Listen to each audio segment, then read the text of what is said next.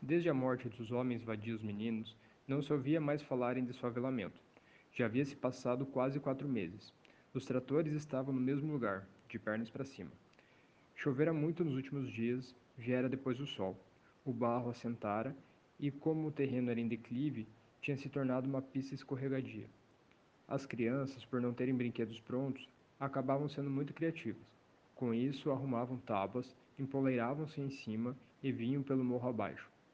Era uma brincadeira perigosa, mas moleques, como eram, só viviam em perigo. Se não conseguisse desviar-se, bateriam de cara e tudo em cima do trator. Foi isso que aconteceu. Brandino vinha voando, leve, voando como uma pluma. O trator ali parado, pesadão. O rosto, o corpo, o menino frágil. Não a morte instantânea, rápida, como havia acontecido com os homens vadios meninos.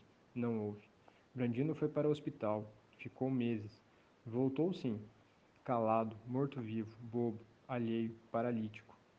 A mãe pegava o menino, colocava no carrinho de madeira, pegava os três menores e saía pedir ganhar esmola. Foi Negro Alírio que juntou o pessoal da favela e com eles foi até a firma construtora exigir a retirada dos tratores.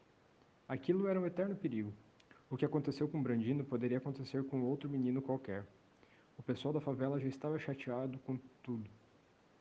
Aqueles tratores só eram lembrança de dores, dores pelo que já havia ido, pelas mortes dos homens vadios meninos e pelo que aconteceu com Brandino. Se os tratores não fossem logo retirados, os favelados iriam desmontá-los e vender as peças do ferro velho. Dariam um bom dinheiro. Umas duas semanas depois que a comitiva esteve na firma construtora exigindo a retirada dos tratores parados, novos tratores chegaram. Chegaram bravios, recomeçando o trabalho. Só se ouvia barulho e sentia poeira. O desfavelamento recomeçava.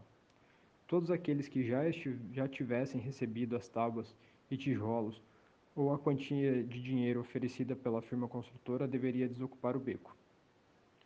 As mudanças, trouxas, latas, meninos e grandes, cachorros, desamparo, merda e merda. Tudo era acomodado desacomodadamente em cima dos caminhões, também oferecidos pela firma construtora. Os vizinhos próximos observavam a partida, sabendo que daí uns dias seriam eles. O caminhão levantava poeira, Bom, era que com o pó caindo nos olhos da gente, se podia chorar como se fosse nada.